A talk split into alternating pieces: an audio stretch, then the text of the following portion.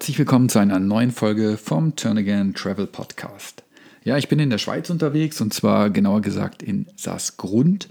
Da treffe ich gleich Marcel Hildbrand. Äh, der Marcel ist bei der Bergrettung hier äh, in Saasgrund und ich bin ja mal sehr gespannt, was er mir erzählen wird zu den Einsätzen, die im Winter wie im Sommer auf ihn zukommen, wie viel er da unterwegs ist, worauf zu achten ist und ja, wie spektakulär auch so Einsätze werden können. Für mich, wie gesagt, sowas wie ein, ein kleiner Jugendtraum geht in Erfüllung, ist mal ein völlig anderes Interview geworden. Ich bin eh gerade zur Recherche für mein neues Buch hier unten und ähm, deswegen hört mal rein. Ich finde, es ist ein super interessanter Beitrag geworden. Wie versprochen ähm, sitze ich hier auf 2500 Metern. Das ist also der höchste Podcast, den wir je gemacht haben. Und ähm, neben mir sitzt äh, Marcel Hildbrand von der Bergrettung hier in Saasgrund. Und er erfüllt mir eigentlich einen Traum, weil ich wollte tatsächlich immer schon mal ein Interview führen ähm, mit einem Verantwortlichen von der Bergrettung. Und natürlich die erste Frage drängt sich förmlich auf. Ja, wie, wie wird man Bergretter? Äh, Gab es da bei dir irgendein Ereignis, wo du sagst, ja, das hat dich eigentlich dahin getrieben oder da, dazu berufen, Bergretter zu werden? Ich glaube nicht, dass es ein Schlüsselerlebnis braucht dazu. Man wird irgendwie hineingeboren oder wächst damit auf. Wenn du in der Natur aufwächst und viel in der Natur unterwegs bist, bist du auch ab und zu auf Hilfe angewiesen und da lebst du einfach hinein. Da wächst du hinein. Mhm. Ähm, ja, aber dann beschreib einfach vielleicht auch mal so dein Daily Business. Was gehört eigentlich zu deinen Aufgaben? Was gehört zu den Aufgaben ja, der Pisten- und Bergrettung? Die täglichen Aufgaben sind mit äh, Wetterbeobachtungen und sehr viel Pistenkontrolle. Wir haben viele Vorschriften, die wir einhalten müssen. Viele polizeiliche Aufgaben, würde ich dem mal sagen. Wenn nachher etwas passiert, wird natürlich heute immer wieder gesucht, wer ist verantwortlich. Und das ist sehr stark verankert. Und dann ist es natürlich der Umgang mit der Natur. Wir müssen die, die Wetter beobachten, wir müssen die Schneebeschaffenheiten beobachten, vorhersagen und sehr viel un unplanbare Vorgänge. Mhm. Wie kann man sich so einen Tag vorstellen? Weil ich, ich kenne das ja auch. Ähm, man, man, sitzt irgendwie noch gemütlich im Hotel, man hört schon knallen, äh, irgendwie die Lawinensprengung geht los, die Pisten werden vorbereitet. Auf der anderen Seite kann ich mir vorstellen, so ein Tag, äh, man weiß nie, was passiert. Also vielleicht gibt es einen Notruf oder irgendeiner bricht sich dann doch mal irgendwie den Haxen oder so. Ähm, was, was kann so alles passieren? Nach oben gibt es keine, keine Grenzen, es kann alles passieren. Man rechnet nicht mit dem Schlimmsten, aber etwas kann immer passieren. Es ist auch nicht planbar. Wir rechnen mit einem Mindestbestand an Personen mit äh, Arbeiten und müssen dann immer im Hinterkopf haben, wenn mehr passiert, was haben wir für eine Rückfallebene.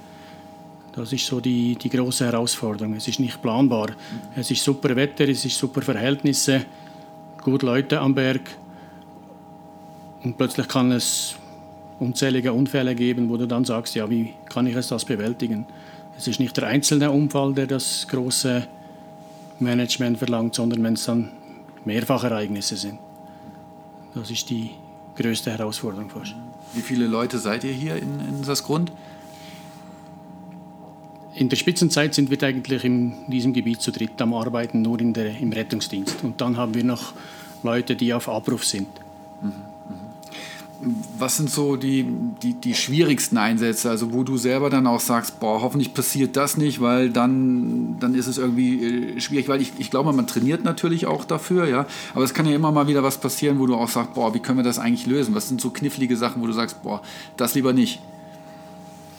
Du trainierst in Normalfall, du hast so einen, einen roten, roten Faden und das andere kannst du zum Teil gar nicht trainieren. Jeder Unfall, jeder Einsatz ist anders. Da musst du bei jedem Einsatz musst du irgendwie, wie soll ich denn? Musst du wahrscheinlich dann vor Ort dann selber auch entscheiden, was, was man jetzt macht eigentlich. Ne? Brauchst einen Helikopter oder kannst du es so transportieren oder? Ja, es gibt so grobe Richtlinien mhm. oder Sätze, wo wir uns daran halten, aber jeder hat wieder Ausnahmen. Mhm.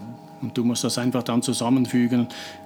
Was entscheide ich jetzt in dem Moment? Im Nachhinein ist es immer super, ah, ich hätte so und so gemacht, aber wir müssen mit den Mitteln und Verhältnissen entscheiden, die wir im Moment vor Ort haben. Und das ist immer die Herausforderung. Mhm. Wie entscheide ich mich? Was, was mich mal interessieren würde, also man hat ja irgendwie am, am, am Handy, am Smartphone gibt es ja immer diese, diese Notruftaste auch. Ja? Und äh, selbst wenn ich keinen Empfang hat, hoffe ich, irgendeiner kommt dann vielleicht vorbei. Was ist, wenn, wenn, keine Ahnung, ein, kann ja im Sommer sein, ein, ein, Bergsteiger oder jetzt auch im Winter sozusagen, man ist so ein bisschen abseits des Ganzen, löst diesen Notruf aus. Kommt man direkt bei euch aus oder, oder wie, wie, wie würde sowas eigentlich funktionieren? Wie kommt ihr denn letztendlich zu der Person hin? Es ist abhängig von der Lage von der Person, wo die, wo die ist. Wenn sie auf der Piste ist, dann werden wir benachrichtigt. Das mhm. heißt, die, der App geht auf die Notrufzentrale mhm. unter den Sitten bei uns hier auch wenn du den internationalen wählst. Und dann werden wir angerufen telefonisch. Mhm. Dann sagen die, wir haben einen Notruf bekommen, das liegt auf eurer Piste, geht mal schauen, bevor das die mit dem Hubschrauber starten. Mhm. Dann gehen wir hin und sagen, untersuchen das und sagen wir, okay, das gibt einen Abtransport mit Schlitten, mhm. ist keine Intervention von Heli notwendig oder so. Wenn es aber außerhalb ist von den Pisten, im offenen Gelände, dann kommt die Bergrettung mit dem Hubschrauber.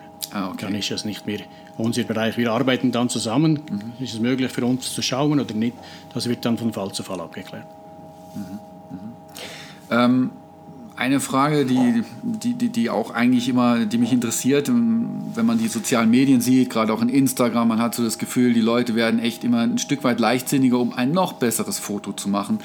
Ist das auch eine Entwicklung, die, die euch Sorgen macht oder die ihr mitbekommt, wo, wo ihr manchmal auch denkt, meine Güte, wie konnte das denn jetzt wieder passieren? Ja, jetzt, wie, wie konnte der da hinkommen oder wie, wie konnte das eigentlich passieren? Nur weil der vielleicht ein Foto machen wollte oder sowas. Habt ihr auch so Fälle? Ja, es geht in die Richtung hin, ist aber das Problem größer im Sommer als im Winter. Im Winter ist es relativ kontrolliert hier bei uns, weil die Pisten sind gut markiert, die sind präpariert und die Leute gehen nicht so stark ins offene Gelände. Mhm. Im Sommer ist es schwieriger, es ist nicht so klar markiert, die Wege sind offen, ist freies Gelände und die Leute haben heute sehr gute Ausrüstung. Mhm. Aber das, die Ausrüstung alleine ist natürlich ja, bringt nicht viel, wenn du sie nicht handhaben kannst. Im Sommer ist die Gefahr größer, dass die Leute sich überschätzen. Seid ihr eigentlich im Sommer wie im Winter gleich besetzt oder gibt es da schon Unterschiede, dass im Winter mehr Einsätze sind wegen dem Skifahren oder ist das eigentlich gleich? Nein, im, im Winter ist die Station besetzt, dauernd hier, mhm. und im Sommer ist die nicht besetzt. Ah, okay. Okay, okay. Das ist wirklich nur, sobald das Schneebetrieb ist, Skipisten ist die besetzt und im Sommer ist die stillgelegt. Im Sommer geht alles über die 144 über die Einsatzzentrale. Was ist für dich eigentlich ein guter Tag? Ist das eher ein, ist das ein Tag, wo ihr, sag ich mal, einen super Einsatz hattet, jemandem helfen konntet, wo alles toll geklappt hat? Oder ist es eher ein Tag, wo, wo gar nichts los ist? Ein, ein guter Tag ist, wenn, äh, wenn man jemandem helfen kann, die Schäden zu vermindern und, und die Leute zufrieden sind. Klar, wenn etwas passiert, ist immer mit Leid verbunden, aber ein guter Tag ist, wenn man jemandem helfen kann. Das ist gut. Was mich mal interessieren würde, hm, ich habe es vorhin schon mal erwähnt, äh, morgens liegt man manchmal im Hotel sozusagen, man hört es knallen. Lawinensprengungen äh, sind natürlich auch super wichtig, weil keiner möchte natürlich, dass so eine Lawine abgeht im Skigebiet, äh, während man gerade auf der Piste ist. Ähm, aber wie stellt ihr eigentlich sicher, dass nicht doch irgendwie früh morgens schon ein Tourengeher unterwegs ist? Oder ähm, was ich auch manchmal denke, man hört es halt knallen, dann siehst du natürlich irgendwie ja, riesen Schneegestöber. Ähm, Schadet das nicht vielleicht auch der Natur oder dem Gletscher oder wie wird gesprengt? Die Lawinensprengungen werden hauptsächlich nicht auf dem Gletschergebiet gemacht. Die sind im freien Gelände, felsdurchsetztes Gebiet oder Moränenmaterial. Und die Explosion hat eigentlich nicht Einfluss, was unter der Schneeoberfläche ist. Das Ziel ist, dass die Sprengung oberhalb ausgelöst wird und die Druckwelle von oben auf die Schneedecke fällt. Dann haben wir auch die bessere Wirkung. Also von den Schäden im Sommer ist kein Problem.